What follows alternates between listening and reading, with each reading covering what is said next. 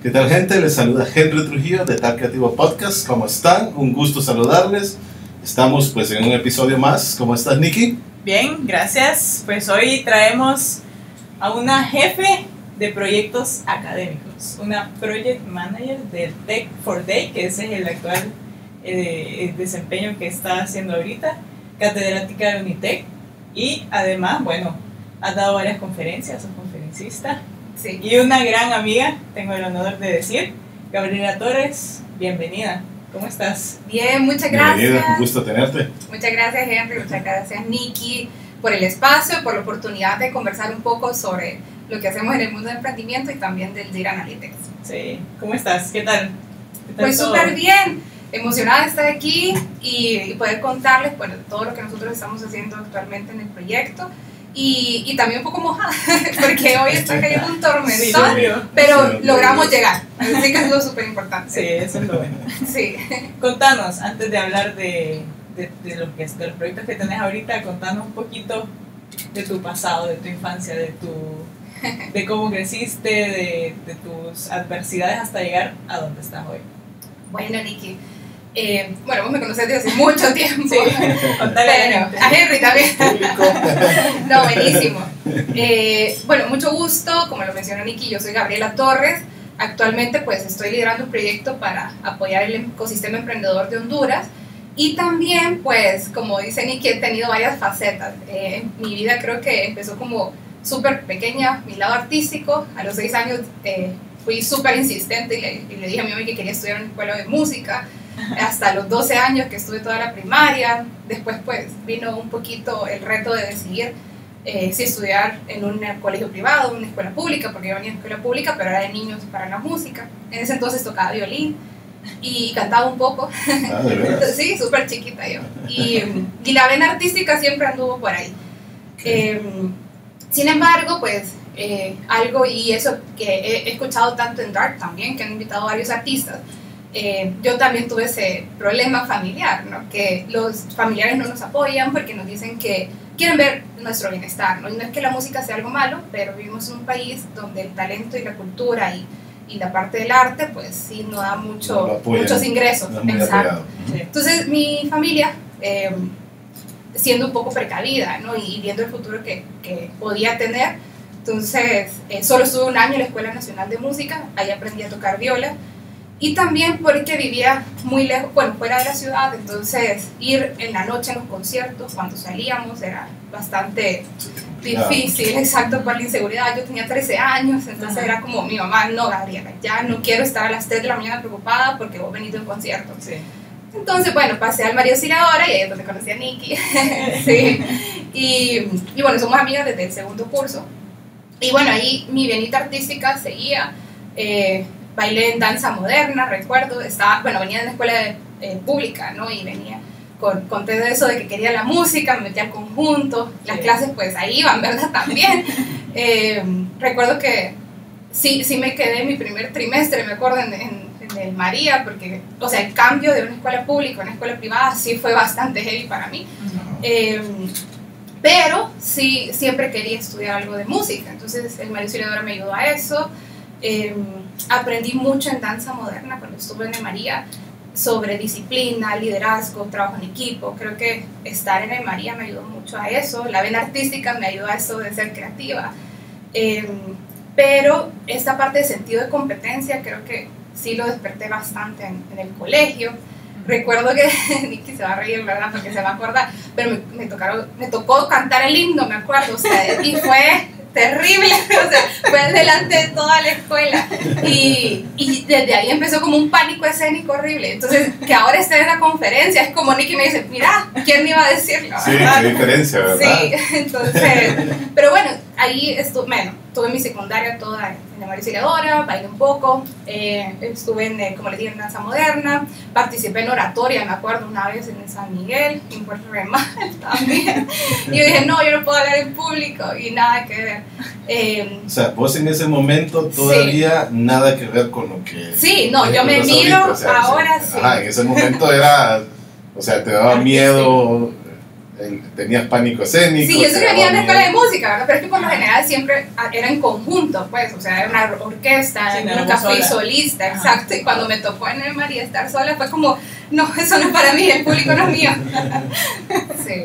Y, y bueno, luego de esto, pues decidí, de, venía una decisión súper importante también, ¿verdad? Que era la universidad, que íbamos a estudiar. Y recuerdo que unas amigas fuimos a, a, a, a Unitec, porque yo quería estudiar, eso sí yo sabía que quería estudiar una ingeniería. Eh, solo por, bueno, la verdad porque daba muy, mucho rápido de comer, algo así, ¿verdad? Yo venía con ese chip, ¿verdad? Que ocupaba algo rápido, porque eh, venía del chip de chiquita, de que la música no, entonces ocupó algo así. Y, y pues bueno, yo dije, si vamos a estudiar en la universidad, como que sea un poco eh, costosa, que valga la pena, porque va a ser una carrera que no esté en otra universidad. Y así fue como llegué a Ingeniería de Telecomunicaciones. Eh, ya en segundo curso, pues tuve un reto profesional, porque mi familia ya no me podía pagar la universidad tenía que abandonar la universidad y, y, en ese entonces pues venían ya otro tipo de, de competencias, le digo yo, competencias, habilidades blandas, ¿no? de tomar decisiones y actuar rápido y dije, no, que yo ya tengo dos años dentro de la universidad, necesito seguir para adelante con esta carrera que llevo. Entonces ahí fue donde me abrieron las puertas en Unitec para ser alumna becada en el departamento de IT y aprendí mucho a a desenvolverme en el ámbito profesional, a mí ya me tocaba ir a, arreglar computadoras, subirme a ver data shows, eh, estudiar al mismo tiempo y también ayudar en mi casa con mi, mi abuela con Alzheimer. Entonces, eh, creo que toda esa, esa experiencia ¿no? de la música y, de en María me ayudó mucho a eso, ¿no? a, a aprender como a la competitividad, como les digo, y a, a crear oportunidades. Y pues bueno, entonces, eh, después de, de, que estuve en, en el en, en, en IT como alumna becada, pues apareció la oportunidad de, de ser la, hacer una asociación, entonces ahí dije, bueno, una de las oportunidades es traer algo internacional y, y alguien se acercó, recuerdo, a ofrecernos IEEE, que IEEE es un instituto de ingenieros eléctricos y electricistas a nivel mundial, y abrimos una rama dentro de Unitec. Eh, esto ya lo venían planeando desde otras asociaciones, pero me tocó a mí poder ejecutarlo y por dicha con otros compañeros de la asociación abrimos el primer capítulo y ahí les puedo decir que sigue en Unitec el capítulo de, de IEEE, muy orgullosa de eso. Wow. Y, y, pues bueno. ¿De qué trataba eso? Es, es un capítulo internacional de, de ingenieros eléctricos. Yo era telecomunicaciones. Ajá. Entonces todas las ramas afines a eléctrica estamos en este capítulo y es en, a nivel internacional.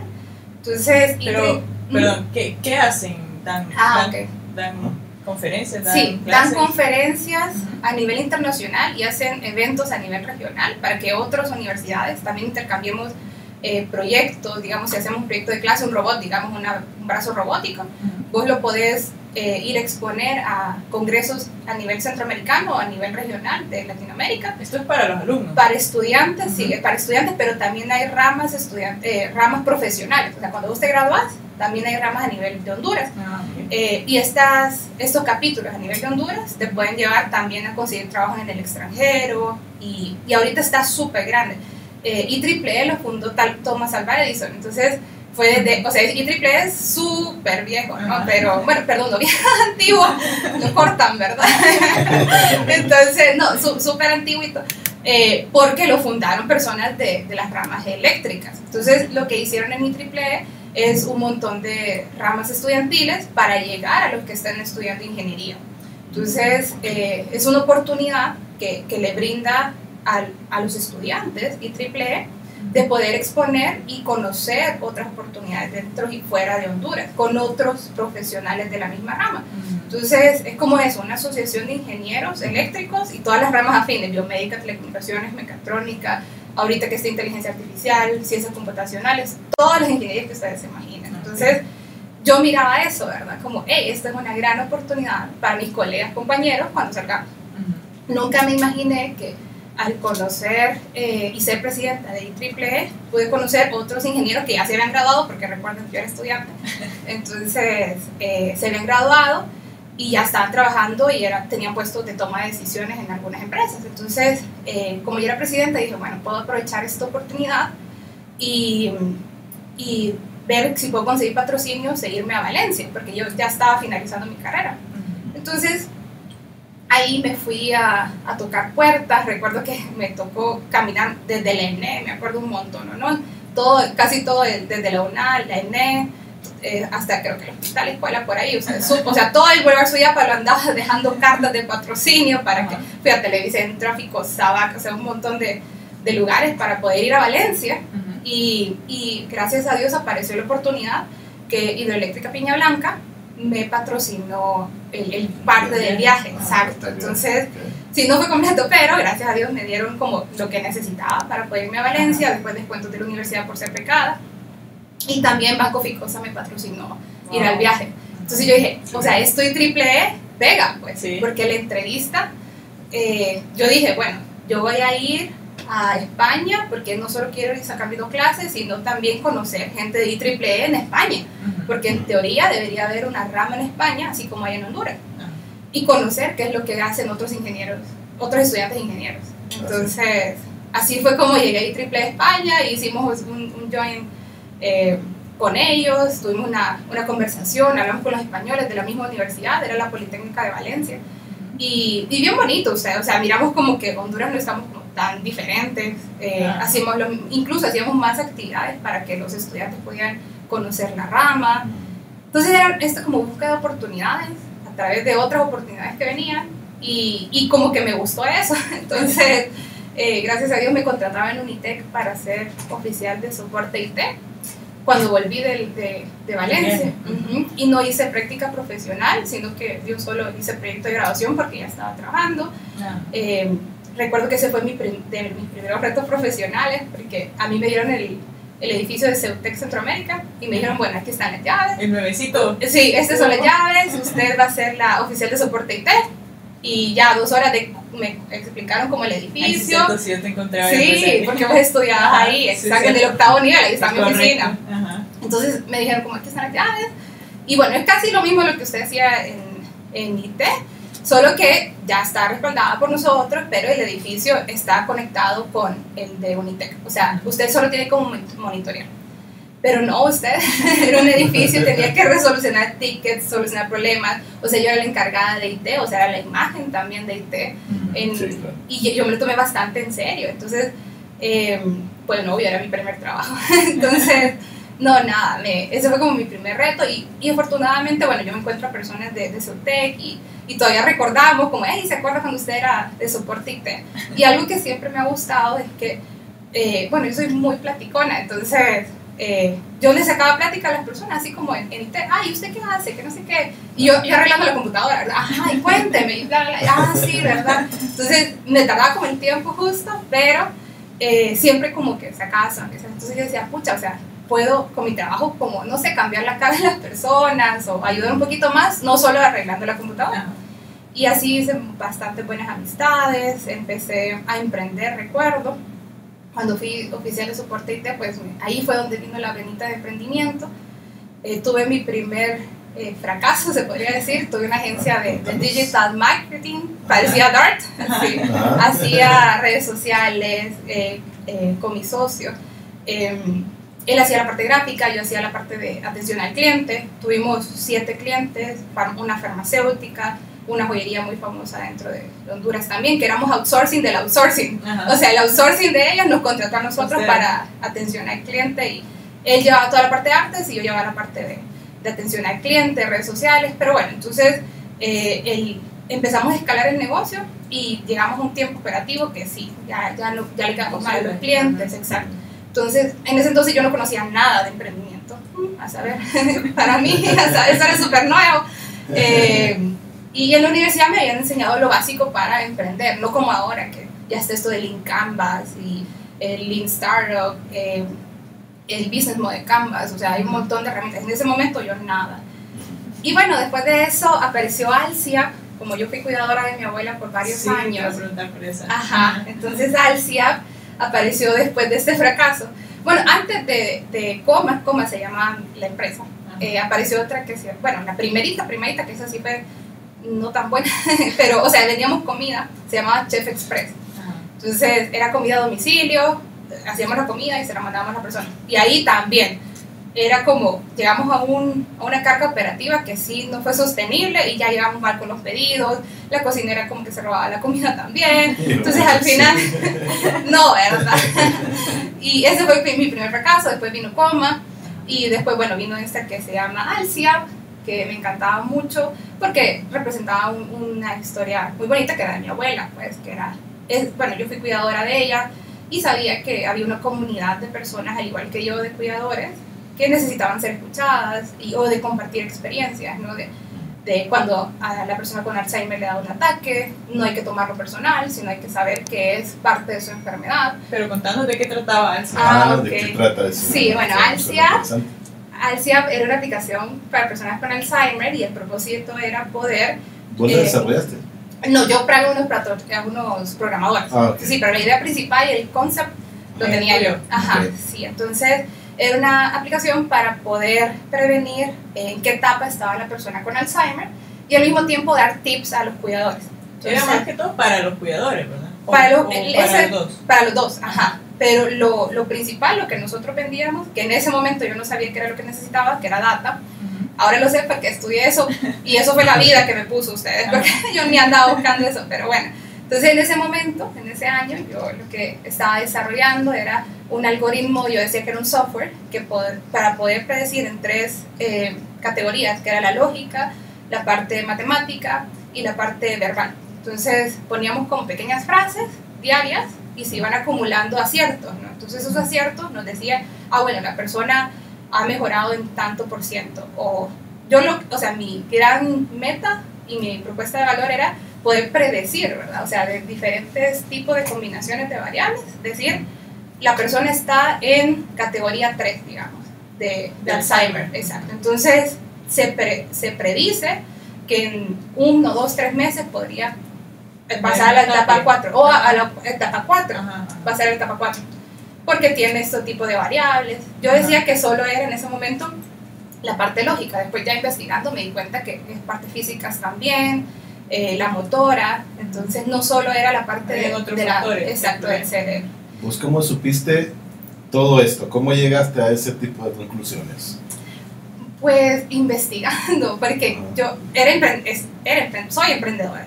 Y, y, eso me ha matado mucho la curiosidad, o sea, a mí cuando algo me gusta lo investigo, aprendo cómo hacerlo, entonces en ese entonces el la chispa era poder determinar algo que ayudara a predecir esto, la enfermedad de mi abuelo. Entonces yo decía, ¿cómo es que no existe algún diagnóstico que me diga a mí que en dos, tres meses o en tres años ella va a estar a la siguiente etapa. Es bien impredecible. y, y, ya ahora veo un montón, leí bastantes papers.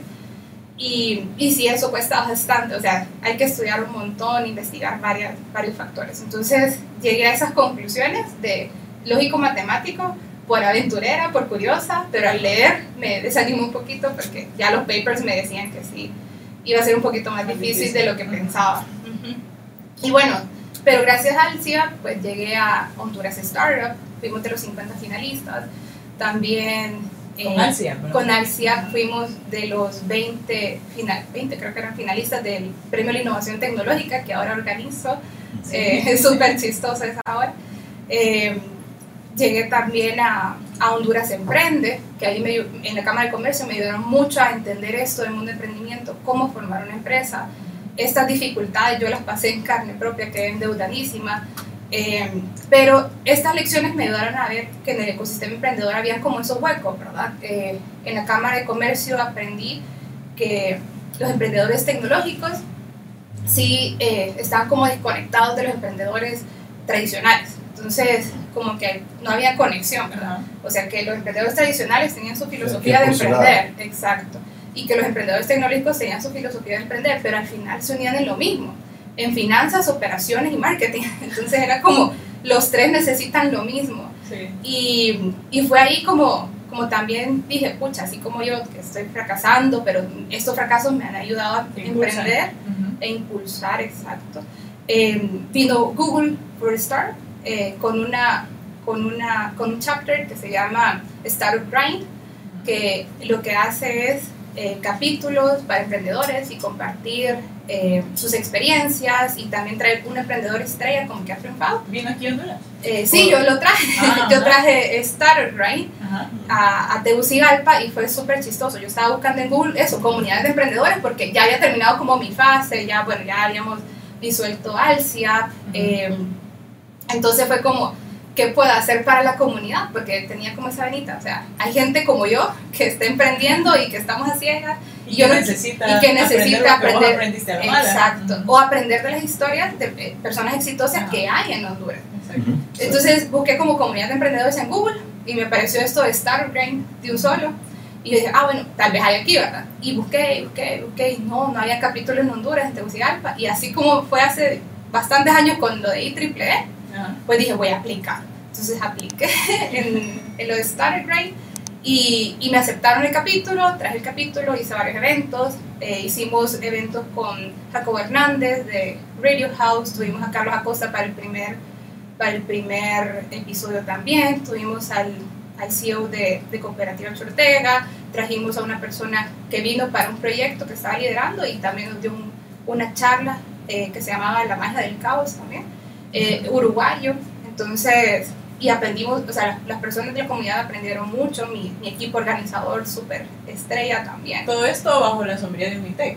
No, todo eso Es- lo hacía independiente para el ecosistema emprendedor, sí. Ah. Pero eso era, eh, estuviste trabajando con una radio también, con. Sí, sí, sí ¿De estuve ahí. mismo o- Pues fíjese que ¿O eso fue, no, eso fue una oportunidad que, que mi socio en ese momento, eh, de Starter Brain también. Eh, conocía a la persona de eh, estilo emprendedor, se llamaba. Y pues me invitaron una vez, así como me invitaron ustedes, Ajá. le gustó cómo hablaba y después me decía como, ¿sabes qué Gaby? No voy a llegar hoy, ¿será que me puedes ayudar con tal invitado? Entonces pues yo sí, o sea, ahí fue como aprendí también. A Y perder el miedo. a perder un poco el miedo, definitivamente con el mundo de emprendimiento, con Alcia, con los concursos eh, de Honduras Emprende, de Innovación Tecnológica y con, y con Honduras Startup, ahí se me fue quitando el miedo de, de hablar, porque Sí. dije, o sea, estoy presentando mi idea y yo quiero ganar, porque es para ayudar a otras personas con Alzheimer, ¿no? Ujú. Entonces ahí ya se me empezó a quitar lo del colegio, ¿verdad? Lo del himno. Sí, lo del himno. y entonces empecé a, a pitchar, o sea, a dar pitches. Y no, no le decir, o sea, no me iba bien, pero convencía, o sea, me di cuenta que convencía a mis interlocutores. Entonces, que dominaba los temas de negocio.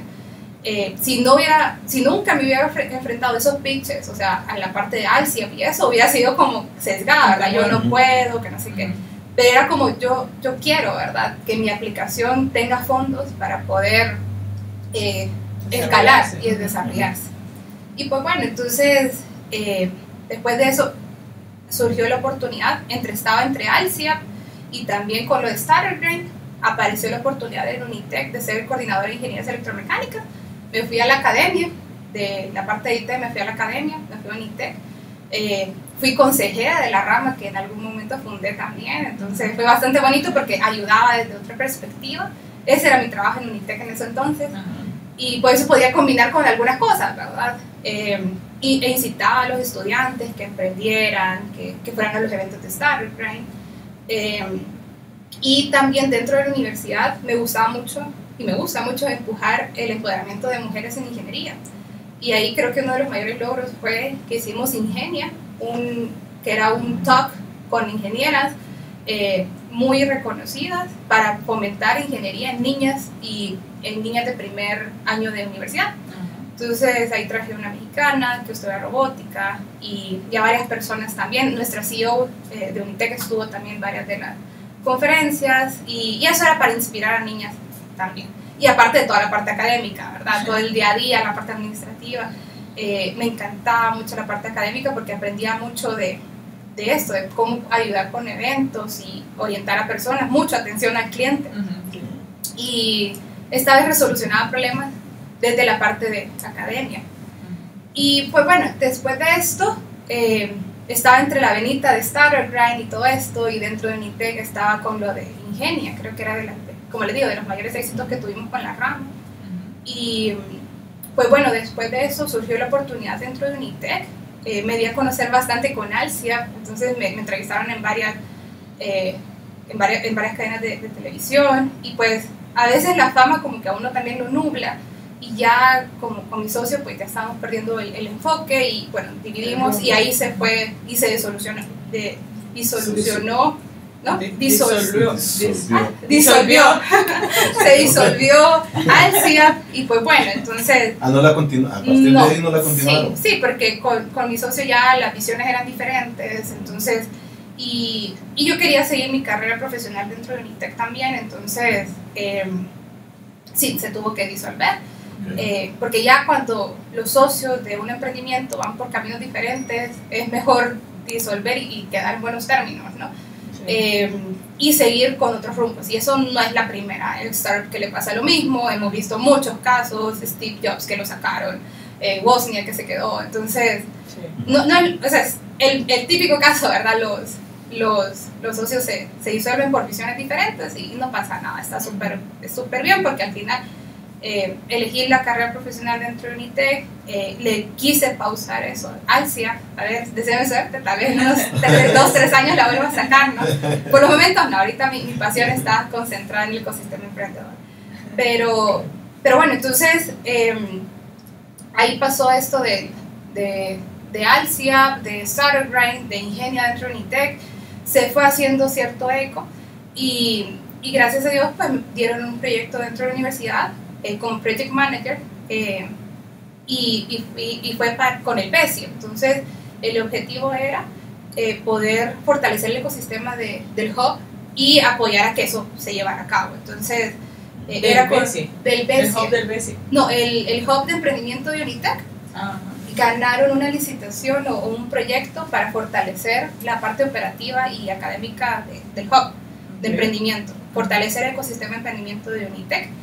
Y, y junto a Leonardo Rivera, que en ese momento era el, el jefe de emprendimiento, eh, y con un equipo también extraordinario en marketing, en la parte académica y en la parte de bueno, formación de docentes, y en la parte operativa, pues sacamos el, el, el proceso de incubación de, de, de Unitec, de emprendimiento de Unitec. Y ese fue como mi primer proyecto de toda la vida, así súper formal. Porque antes había hecho eventos, ¿verdad? Y, y mi proyecto como Tech for Dev, pero ya para algo así de grande, pues. Eh, y para Unitec, pues. Sí. Y estoy súper agradecida por, ese, por esa oportunidad, porque me abrió mucho los ojos a eso, a que me gustaba mucho ayudar a emprendedores. Ujú. Más que emprender, ayudar a otros emprendedores. Y era como puchica. co- y, y recuerdo que Topolansky, que era el, el, el consultor de ese momento, Ujú. la primera reunión yo levantando la mano y, y se puede hacer esto y esto ayudaría a esto porque como yo lo había vivido dije esta es la solución verdad que si en este proyecto está cómo se puede solucionar mi vida y la de otros de otros emprendedores. Y, y bueno terminé ese proyecto y terminando ese proyecto surge la oportunidad de INCAE pero literal o sea terminando ese proyecto como una semana después surgió la oportunidad de irme a estudiar INCAE. Em, yo brincando toda mi pregunta. Te estoy brincando, no, hacérmela. ¿Cómo me Ahí dijiste es cuando fuiste a Costa? Rica. Y ahí fue cuando Ah, me Ahí fui a Costa Rica. ¿Qué tal tu paso por ahí? Sí, ¿Qué Pues- tal estudiar en el extranjero? sí, pues, pues esa fue bendición de Dios ustedes, porque eh, yo estaba quebrada por los emprendimientos, pero mi corazón decía, ok, Y este- qué difícil es estar en esa Sí. situación en la cual ves que ¿Querés? no va para adelante nada, o sea, Sí. que las cosas están, querés hacer algo bueno, te sale mal y Sí. que y, y cuando como un sentido de impotencia. Ah, Ajá, y te sentís impotente, ¿verdad? Entonces, parte de, de hasta donde has llegado ha sido pura motivación. Sí, y, y deseos de, de superación también, Ajá. creo, o sea, Sí, ¿verdad? y de ayudar a otros. Con, creo que eso me ha ayudado mucho. O sea, primero fue ayudar a mi abuela con lo de Alzheimer, ahora ayudar a emprendedores, eso me, me gusta mucho. Y, y pues bueno, terminando ese proyecto, hago la aplicación en CAE, ellos me llaman, me acuerdo, o sea, yo otra vez, así como lo de Google, bueno, esta vez fue con INCAE. Eh, en maestrías online, porque yo no podía salir del país porque estaba endeudado. Entonces, eh, maestrías online en proyectos, maestría online en proyectos tecnológicos. Eso fue un domingo, ustedes. El lunes me llaman de INCAE y me dicen, mire Gabriela, hemos visto que usted ha visto nuestra página, está interesada en nuestras maestrías. Y yo nunca había estado, eso fue el algoritmo de ellos que me encontró. Eh, Y bueno, Vaya, entonces... una, una vez que funcione el algoritmo, que, que, por favor. A favor, sí, ¿verdad? sí, fue a mi favor usted. Yo no había visitado INCAE. Yo fui a revisar mi historial. Porque dije, ¿será que es cierto? No estaba en CAE. Pero bueno, el destino tenía que estar Sí, ahí, ¿verdad? Era Entonces, para vos. sí, sí usted, porque después de eso, como estaba quebrada, ¿verdad? Entonces yo dije, bueno, voy a, voy a ahorrar este año y el siguiente me voy a ir. Eso fue en el 2019 usted. Y en el siguiente, según mis planes, el 2020 iba a ser para mi maestría. Pero todos sabemos qué pasa en el 2020. Y pues mi, mi Benita emprendedora y dijo, no, este- esta es la oportunidad, me tengo que arriesgar. Entonces, y se fueron abriendo las puertas. Salió un préstamo para consolidar mis deudas y darme la matrícula de INCAE. O sea, justo en lo que ocupaba para INCAE. Me dieron un descuento en INCAE por emprendedora y por ser eh, mujer emprendedora. Ujú. Eh, después aparecieron oportunidades dentro de INTEC también, aparecieron oportunidades eh, con las becas que me pudo conseguir también INCAE, que dan aquí en, en Honduras. Entonces fue como, y la muchacha, eso fue después que hice el, el examen de admisión. Y Ujú. recuerdo que la de admisiones me dijo como, es que usted tiene que estar en esta promoción. Me dice yo como, pero con qué pisto, le decía. Llévenme pues, le decía, pero ¿cómo? y, y, pero no, pues sí se movió. Entonces después me dice, mire Gabriela, que tenemos unas becas, eh, puede aplicarme, dice, aplique, a ver cómo le va. Y gracias a Dios las becas salieron justo en el momento que yo me tenía que ir. Entonces fue como, se alinearon las, Oh. los- las estrellas, los planetas y yo un día antes estaba comprando mi boleto para irme en CAE. Y Oh, me puse, pinta. sí, me fui a estudiar Business Analytics, eh, algo que me encanta, me, me, me encanta la transformación digital, me fascina esto de los algoritmos, de Data Science, eh, todas estas series de Netflix de, de hackers y analytics y Cambridge Analytics, no, ya me las he hecho todas, o sea, me encanta. Y, y descubrí eso, y recuerdo que estaba en, en mi segundo viaje, porque yo viajaba, o sea, la condición era que tenía que ir Era una vez al mes semipresencial. semipresencial. Yo iba una vez al, al mes, una semana. Entonces, con mis jefes también, ¿verdad? Y mire, que parece esta oportunidad, que no sé qué. Y gracias a ¿Y era Dios, durante un año o 10 meses. 10 meses? Sí. Y, y bueno, con lo del proyecto, pues afortunadamente eh, Unitec pues mira mucho el, el valor de, de, de lo que uno hace, ¿no? Entonces, en este caso, como eh, hice, digo yo, ¿verdad? Bueno, sí, hice un buen trabajo con lo Sí. del proyecto de- del hub, entonces eh, surgió la oportunidad de una plaza, jefe de proyectos académicos en Unitec Ajá. y al mismo tiempo que estoy con la maestría, entonces yo soy muy agradecida porque me dieron el chance de, de poder ir a los viajes y Sí. ponerme al día con el trabajo, fue súper intenso el 2019, pero por algo tenía que haber sido el 2019. Sí, si no, no lo hubieras hecho. Sí, en el 2020 no, no hubiera conocido a, a mis compañeros, que ahora son muy amigos míos, todos, tengo amigos en Costa Rica, en Ecuador, en Guatemala, en Salvador, aquí en Honduras, em, pero en- sí, ya dije Costa Rica. Entonces, son personas que o sea, toda la vida lo voy a recordar y están para mí, ¿verdad? Para cualquier cosa y son personas que han pasado muchas cosas de negocios también. Entonces, eh, la media era de 37 años, yo tenía 28 en ese, en ese entonces, entonces son personas que me están y me han ayudado mucho en, en este proyecto que también estoy liderando. Entonces, en INCAE, pues en Costa Rica iba todos los, los meses y el, esta- el que fuera híbrido me ayudó mucho a conservar mi trabajo y también a aprender algo nuevo. Y ahí en el segundo viaje, ustedes fue como una revelación, porque dije, esto es lo que yo necesitaba para Alcia, cuando me presentaron los algoritmos de predicción, que a partir de bases de datos uno podía hacer eh, algoritmos de predicción. Entonces, y podía hacer árboles para, para decisiones y, y poner la base de datos y ahí poder programar para que saliera como la predicción, lo que necesitaba, para antes. Alzheimer, exacto, para Alzheimer. Y fue como, wow, esto es lo que necesito. Y yo recuerdo que le dije al, al maestro, mire que yo estoy haciendo esto, que no sé qué, enseño. Ah, sí, en esta clase lo vamos a ver, en esta clase. Yo como, esta es mi maestría. yo no lo Estoy sabía. donde tengo que estar. Sí. Sí, ahí descubrí que es como, aquí tenía que estar, pues, porque tenía lo de la idea de Alzheimer, de, de Alzheimer, y, Sí. y pues era una escuela de negocios y yo tenía base tecnológica y una base académica, entonces era un gran reto para mí porque yo decía, uy, no, es que una, o sea, yo solo sé circuito, ¿verdad? Y atención al cliente, pero esto de finanzas, operaciones, marketing, no, yo no sé de esto. Pero fíjense que, o sea, y eran las necesidades que yo había visto en algún momento en el ecosistema emprendedor y fue como, el segundo clic, ¿verdad? Por algo tengo que estar aquí porque antes no lo había aprendido. Y, y mis compañeros muy buenos también. Tenía una compañera que ella es publicista, entonces recuerdo que todavía tenía como ciertas debilidades en, en, aprender, en dar pitches, porque hablaba muy rápido. Sigo hablando Ah. muy rápido, pero me he moderado un poco. Entonces, y cuando estoy nerviosa, hablo mucho Más rápido. Bueno, vos Sí. sabes, el otro día me dijeron que soy como de las que cuando hablan por dos en, en WhatsApp, que así es mi, mi tono de voz normal. Entonces que ni, ni siquiera tienen que ponerme por dos porque ya, Si ya te ponen el equipo ya no te entiendes. nada. sí, ya no me entienden, sí. Entonces ella, ella detectó eso y me dice, eh, mira Gaby, a vos te va a tocar presentar el, el equipo. Yo le digo, no, porque no, usted sabe más, que no sé qué. Por, exacto, me dice, porque yo eso hago, o sea, esto lo hago siempre en mi trabajo y vos, este es el lugar que tenés que hacer para aprender a dar conferencias y a poder expresar planes de negocio y, y yo dije, wow, es cierto. Entonces la primera vez lo hice fatal.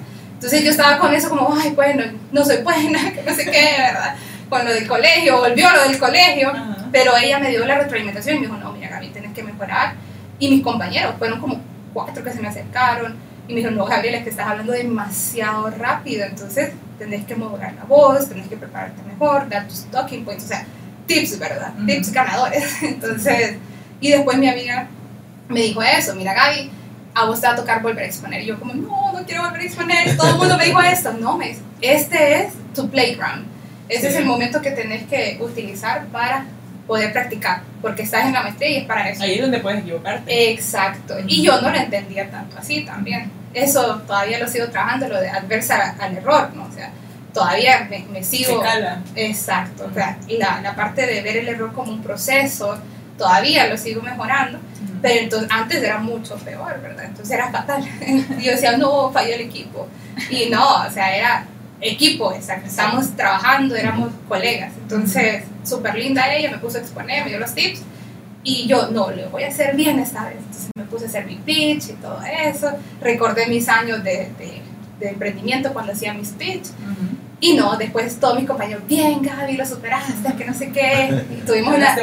Sí, y, y después tuvimos una clase de storytelling y me fue súper bien, o sea, saqué A. Entonces, Ah, sí, A más saqué, me acuerdo. Y fue como, puchica, porque esa clase no era de storytelling, Ah, esta sí era de storytelling y fue como, pucha, sí, voy mejorando. Entonces, sí. mi, mi momento en ICAE fue mucho aprendizaje técnico, pero también de habilidades blandas, de conocer a mis compañeros que, Sí, ¿cómo fue el intercambio cultural que hubo ahí?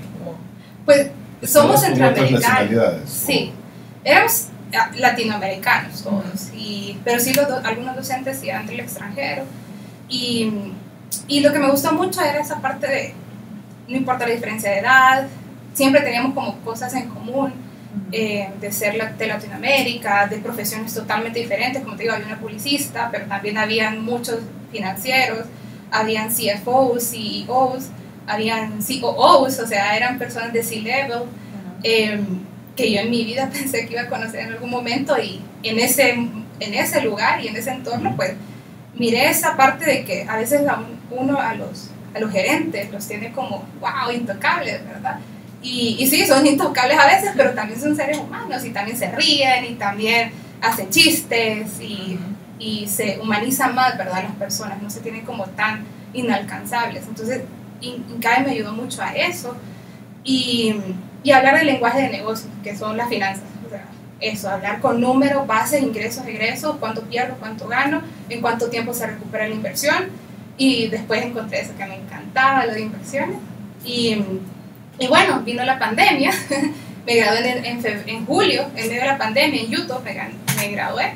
Pero mi último viaje fue en febrero. Entonces, Casi te sí. Sí. Y después de eso, eh, pues vino la pandemia, como les digo, y vino también Tech for That.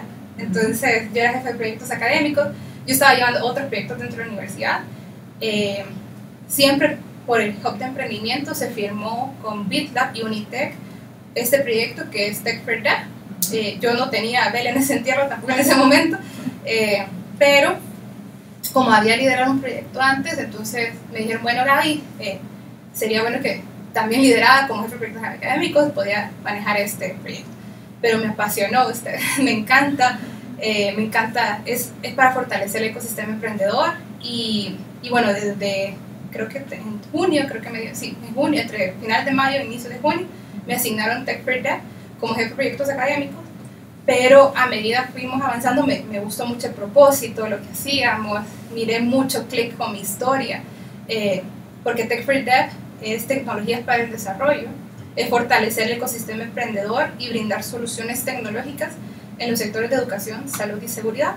Entonces es como ¿Pero unir... cómo es? ¿Va la gente con sus ideas y los ayudan a desarrollarlas? ¿O? Eh, fíjate que la parte de ideas, nosotros tenemos semilleros. Entonces, semilleros son los procesos de incubación. Eh, tenemos también nuestro propio semillero, que es en el programa de aceleración, la etapa de concepción, que es la más joven. Pero sí, ideas no aceptamos muchas porque hay que darles un poquito más de forma. Lo que nosotros aceptamos son modelos de negocio que ya están estructurados y que ya están buscando su parte tecnológica.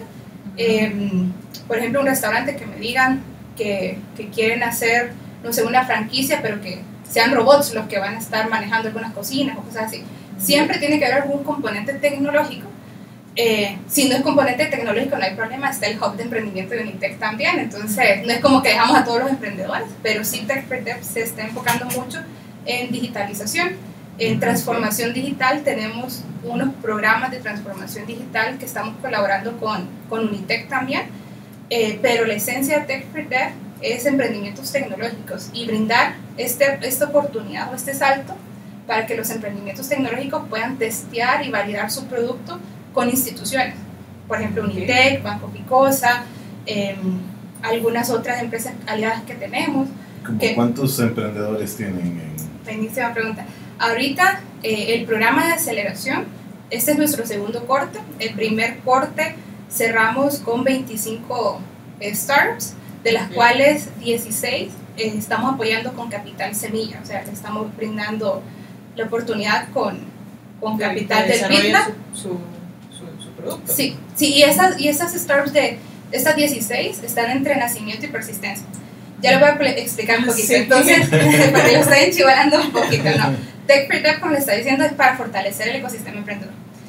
De este fortalecimiento son cinco componentes los que nosotros tenemos, o sea, como cinco líneas de acción, ¿no? Entonces, una de las líneas de acción es la aceleración de startups, o sea, emprendimientos tecnológicos de escala o crecimiento acelerado. Entonces, nosotros, el momento de acelerar, en cualquier acelerador, acelerador a nivel mundial, uno tiene que estar constituido, tiene que tener muy bien sentado cuál es su rumbo tecnológico, tiene que tener su mínimo producto viable. eh, y es a los Shark Tank, ¿verdad? Allá afuera es a los Shark Tank. O sea, te vendo cuántas acciones, eh, dime cuántas, cuántos clientes tenés, cuál es tu tracción. Así llega. O sea, así debería, así debería de llegar. Pero eh, hemos hecho estudios y la experiencia también de las personas del equipo que en el ecosistema de Honduras está un poco joven. Entonces nosotros no podemos llegar a exigir No puede ser tan as- abierto. así. Puede Tan ser abierto, exigente.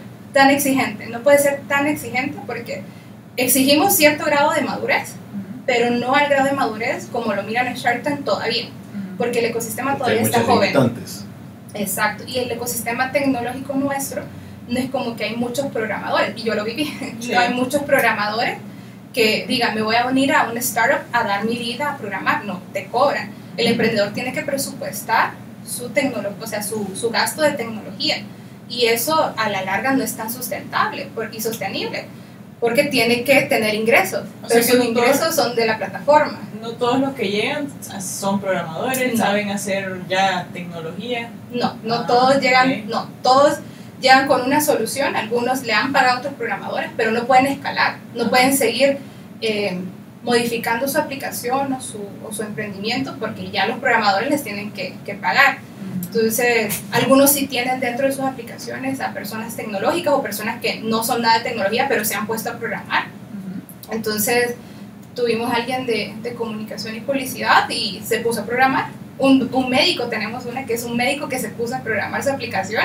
Wow. Entonces él aprendió a, a coding y todo ¿Y, porque... qué, y qué proyectos han salido de ahí? ¿Qué innovaciones? ¿Se puede, Sí. ¿les puedes mencionar algunos? Sí, sí, sí, claro. Bueno, del primer corte del programa... Ah, bueno, no he llegado ahí. Entonces Ajá. el programa de aceleración, nosotros aceleramos a través de este programa que dura tres meses. Eh, este programa pues tiene su aplicación en techford.hn para las personas que nos están escuchando. Entonces El siguiente corte va a ser en enero. Ahorita ya es nuestro segundo corte, en enero es el tercero. Entonces, todas las personas que tienen como esta parte de emprendimientos tecnológicos, que tienen eh, al menos un mínimo producto viable, porque una idea como yo la, la tenía de Alcia, todavía no es rentable, pero un mínimo producto viable que me digan, yo, yo hice un brazo robótico en mi clase, quiero ver si se puede hacer negocio, entre a Tech for Dev, ¿verdad? Porque tiene un producto, tiene algo que se puede probar. Entonces, una idea todavía no. Sí, algo tranquilo, porque las ideas se, se, pueden ir iterando en el tiempo, entonces es mejor algo que esté... Eh, que se pueda tocar, que se pueda hacer, que, que, pudo, que puso su empeño también, porque las ideas se van y yo tengo una idea, pero no he puesto mi empeño para que sea realidad. Y eso es parte de la innovación. Y soy catedrática en innovación. Entonces, por eso es que nosotros apostamos mucho a la innovación. Entonces, en la aceleración tenemos tres etapas. Como les estaba diciendo, el ecosistema es un poco joven, entonces eh, no podemos exigir tanto y hemos clasificado en tres etapas este programa de aceleración para consolidar consolidar ideas de negocio que se, se convierten en MVPs, mínimos producto viables, o MVPs que ya están generando sus primeras ventas para que se puedan constituir ya como empresas, o esta tercera, que es la más madura, que se llama persistencia. Nosotros hacemos concepción, así como dicen, concepción. Estoy, tengo mi brazo robótico, que lo hice en, en, la, en la universidad, entonces quiero ver si se puede hacer una venta. Bueno, tenemos el de concepción y en Concepción tenemos más semilleros, como el Hub de Emprendimiento. Ahorita estamos conversando con otras universidades para que se unan también, u otros programas y eventos. Tenemos el Premio de la Innovación Tecnológica también. Y ahí está que estudiantes que están probando sus, sus proyectos o, o, quién, están en el semillero, quiénes están en el semillero. Sí, son eh, jóvenes profesionales que tienen eh, el deseo de emprender y que de esa idea que hicieron de negocio, de, o ese robotcito que hicieron, o esa plataforma, o ese, esa eh, aplicación móvil que hicieron, eh, se convierte en dinero, porque eso es emprender, tener ingresos, ¿no? Entonces, y que esa solución llegue a mis clientes. Esas son como las condiciones básicas. Entonces, en concepción yo solo tengo mi tecnología, pero yo no sé cuánto cuesta, yo no sé si los clientes lo están aceptando o no, si se pueden vender, pero tengo mi tecnología. Em, entonces en Concepción vamos madurando la idea de negocio, les, vamos a, les damos 20 talleres para que ellos ya vayan madurando, ah bueno, es un brazo robótico, entonces lo puedo vender, no sé, a, a, a restaurantes para que pongan los cheques o que pongan la factura, aunque sea, y que llame la atención. Entonces ahí ellos van desarrollando en Concepción ese modelo de negocio para que en, le encuentren el billete, ¿verdad? A lo que están haciendo de emprendimiento porque de algo hay que comer. Entonces, em, y luego de esto viene nacimiento. Concepción, como les digo, nuestra etapa más verde, y para esta tenemos también otros brazos que ayudan a incubar la idea, porque esta incubación sí a veces requiere de mucho tiempo. En Uruguay a veces toma un año poder incubar una idea, eh, no solo de tecnológica, sino de negocio, y hasta tres años. O sea, esto puede, y yo no tengo ese tiempo, ¿verdad? Porque Tech for termina en 2023 también, ah, exacto. Porque el proyecto es del BitLab con Unitec, Fundación Televicentro y Banco Ficos. Pero el proyecto como es de BitLab tiene un tiempo límite que es en 2023. Entonces ya en concepción yo no me puedo dar la tarea de poder, o sea, yo quisiera estar con todos los emprendimientos y poder mentorearlos. A algunos yo me he sentado y les digo, aquí usted tiene que ganar dinero. Este es un simulador, me acuerdo que a uno le dije, es un simulador para que los otros docentes puedan aprender a utilizar plataformas virtuales. O sea, ahí llegamos ya cuál es su negocio. Pero yo no puedo darme la tarea de eso, ¿verdad? Porque hay que, o sea, el ecosistema tiene que avanzar, exacto. Entonces, Concepción, por eso tenemos aliados como el Hub de Emprendimiento, donde el Hub, pues, ayuda a madurar estas ideas también. Y dice, ah, bueno, está todavía un poquito más verde, entonces lo remitimos al, al Hub de. A la etapa de crecimiento. Nacimiento. nacimiento. Sí. Entonces, hacemos un demo de, ustedes lo pueden ver en techfordev, arroba, no, arroba en Facebook. En nuestro primer demo day se hizo en dos días. El primer día fue para los de concepción, que podían dar un pitch y decir que van a escalar a nacimiento. Hay emprendimientos que pasan de un solo a nacimiento y hay otros que pasan de un solo a persistencia, que es la, la etapa más madura. El nacimiento tenemos emprendimientos que son emprendimientos eh, no tan jóvenes, sino emprendimientos que ya se van a constituir, o sea, que ya tienen Ajá, al menos una persona full time, exacto, ya están generando bastante venta, ya tienen facturación, eh, nacimiento, eh, están en esa etapa de que son tres emprendedores, pero ya están generando tantas ventas que uno se tiene que retirar de su trabajo porque se tiene que poner a estar full time. full time, exacto. Son aquellos emprendimientos que nosotros decimos, ah, este es el siguiente eh, Mark Zuckerberg, ¿no? Ajá. pero todavía le falta porque está trabajando y es lo que les digo, hay que comer de algo. Entonces, aquí es donde el emprendimiento ya está cobrando vida. Entonces, en, en nacimiento, eh, las- a- nosotros le damos capital a las startups. Le damos a cada una de las startups que da capital para que pueda seguir emprendiendo, escalar su, su modelo de negocio, pueda constituir su empresa y le damos el seguimiento con mentores. A cada startup le damos un mentor y también un programa de talleres. Entonces, en nacimiento, como sabemos que el compromiso del emprendedor está en sacar adelante su emprendimiento, entonces apostamos por eso, ¿verdad? Por, por ese, porque sacan los emprendimientos. Y también les damos la oportunidad de linkearlo con instituciones amigas de Tech for Tech, aliadas.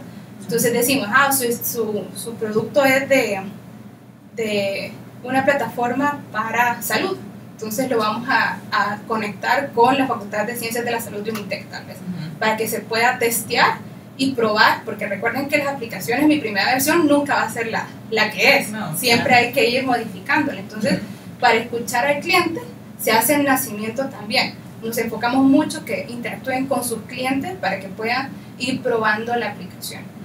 Y luego de esto, el nacimiento, pues están en estas 10 semanas entre mentores, talleres, probando vinculación, el capital semilla.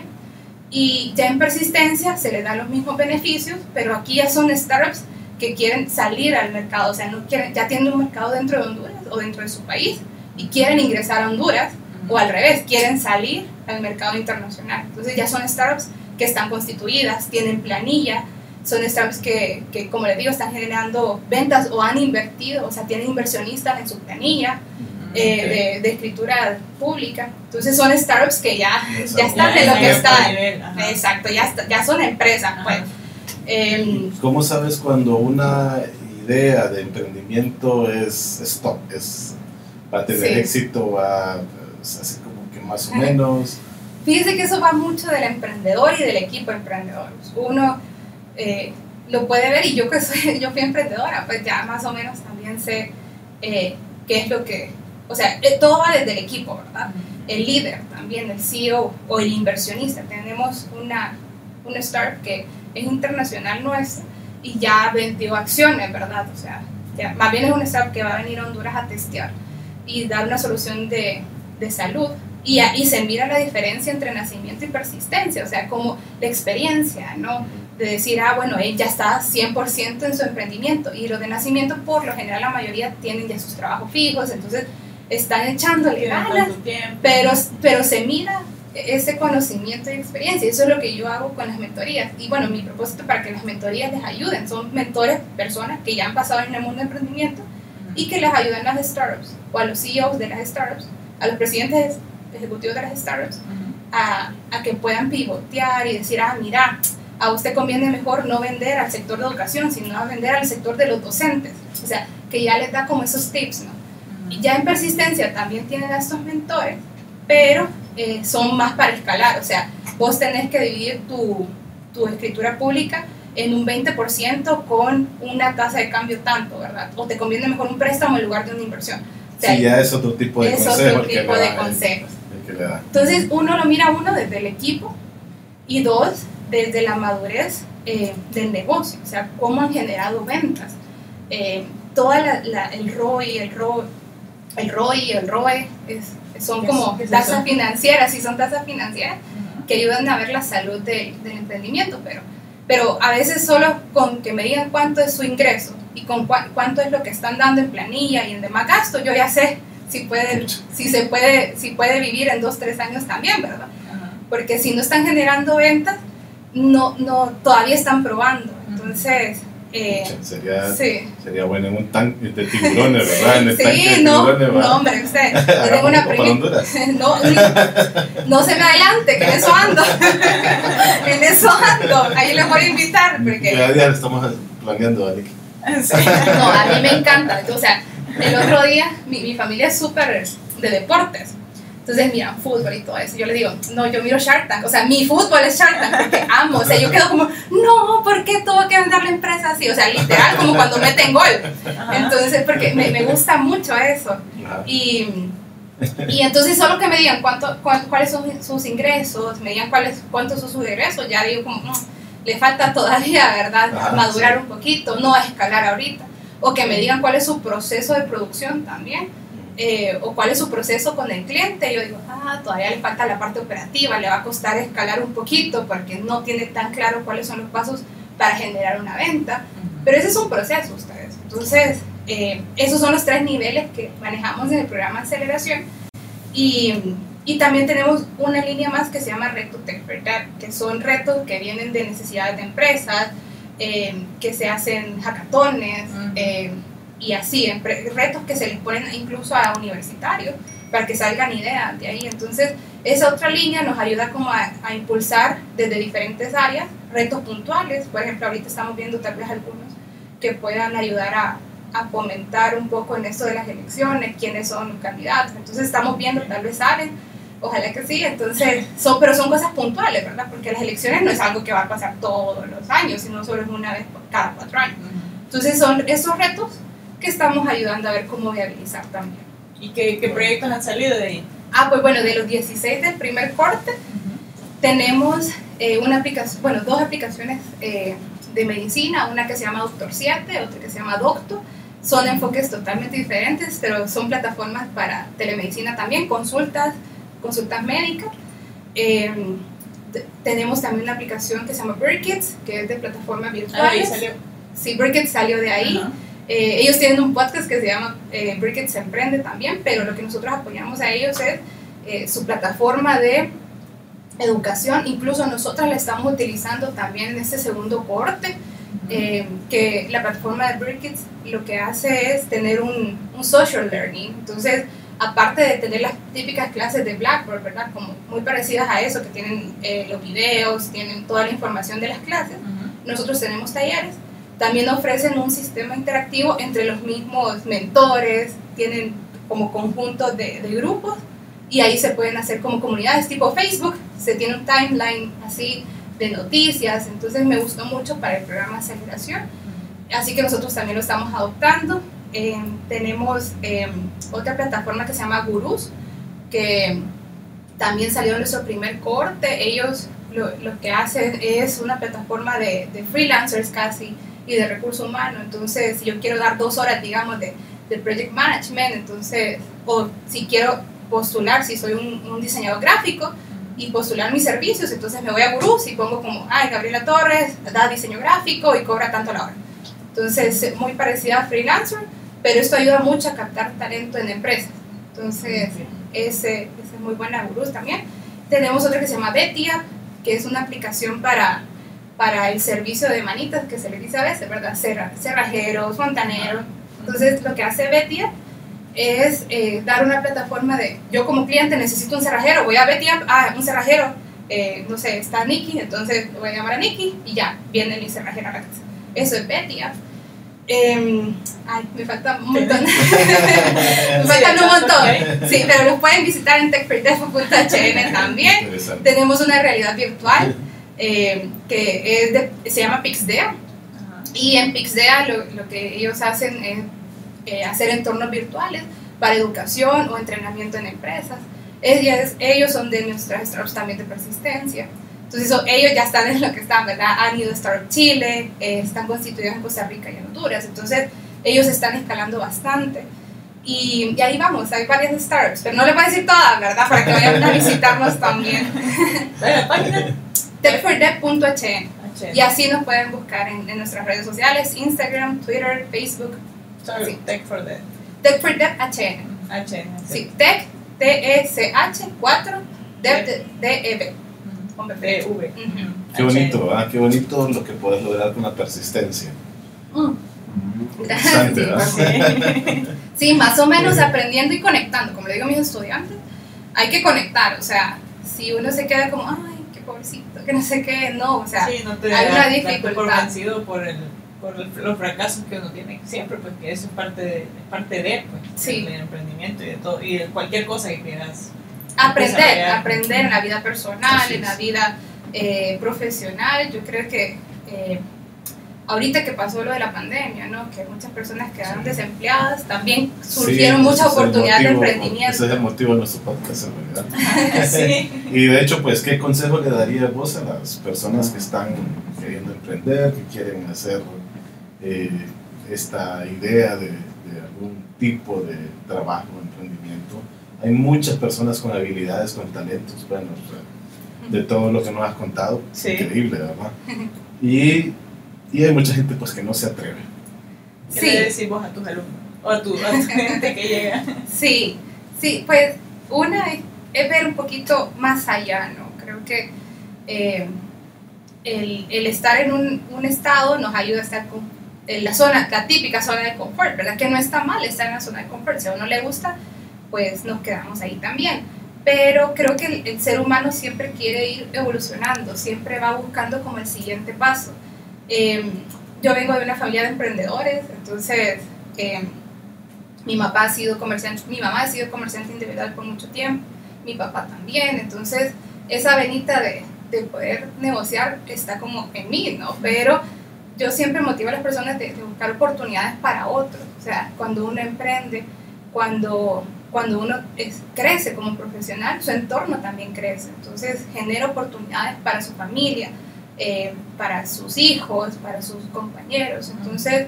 Y este, esta burbujita se va expandiendo cada vez más. Entonces, eh, creo que la motivación no solo es centrarnos en, en nosotros, sino también ver que podemos ir dejando huella para lo que viene atrás. Y si no me motiva eso también, entonces ver crecimiento también para, para el país que tanto lo necesita. Yo creo que si más personas nos juntáramos como a unir los puntos, porque así como yo, hay muchas personas que han emprendido, que son project management, entonces si unimos lo mejor de, de nosotros, sí creo que podemos crear una muy buena sociedad y así ir emprendiendo en otros, en otros ámbitos, ¿no? O sea, ustedes tienen un podcast, pero eso no los limita que vayan a otros podcasts a ser invitados Correcto. también, ¿no? Entonces, es colaboración. Yo creo Exacto. que el mundo se está abriendo a esto, a colaboración eh, y ver las fortalezas de unos, las debilidades de otros y juntos echarnos para adelante. Bueno, Gaby, muchas gracias por haber venido. Quisiéramos seguir platicando, pero. El tiempo. Eh, no, muchas gracias por haber venido, por aceptar la invitación y esperamos tener una segunda parte y a ver, a ver, vamos a Sí. darnos una vuelta por Tech for Day. Sí, vayan. El siguiente capítulo lo hacemos allá. Lo hacemos allá. Súper bien. Y podemos traer también a gente de mi equipo. Hay bastantes profesionales que estoy segurísima que les van a ayudar a inspirar bastante. Exacto, sí, muy bien. Podríamos invitar ahí a algunas personas. Sí, Buenísimo. Emprendedores que han salido. El portafolio está abierto. está Súper. Mil gracias a ustedes por invitarme también. O sea, a, a mí me encantan los podcasts. Yo le digo a Nikki que quiero tener mi podcast y yo a un montón de personas que, que están. Yo les digo también quiero tener mi podcast, pero todavía sigo buscando cuál es el contenido que quiero hacer. Pero Gracias. los felicito un montón. Sé que van a llegar a un gran alcance y adelante, ¿verdad? Ayudarnos entre todos a emprender. Así es, muchas gracias. gracias por habernos acompañado. Gracias a todos los que vieron o escucharon esta entrevista. Suscríbanse, denle me gusta, eh, compártanlo para que este proyecto siga creciendo. Eh, suscríbanse al canal de YouTube como Dart Creativo Podcast. Eh, síganos en nuestras redes sociales como Dart Estudio Creativo. ¿Tus redes? Eh, bueno, me pueden encontrar como Gaby TV en Twitter y en Instagram también. Sí. Y en Tech for Dev. En HN. techfordev.hn sí, techfordev.hn es nuestra página web y techfordevhn en todas las redes sociales. Twitter, Instagram, Facebook, LinkedIn. Y ya saben, pues aquí estamos en Workbox. Eh, si tienen alguna reunión que hacer, si, tienen, si quieren trabajar, hacer coworking, pues los invitamos a Workbox. Ahí tenemos ah, espacios eh, disponibles, tenemos amplio parqueo y pues la verdad es que muy cómodo trabajar aquí con aire acondicionado y todo, Sí, ¿verdad? está frío, tengo ya. Así es que los invitamos, ahí están eh, las redes sociales de ellos también para que puedan eh, llamar y cotizar. Muchas gracias y saludos. Gracias, Gaby. Gracias, Gracias. Gaby. Gracias, bye, hasta luego. Bye. Nos vemos.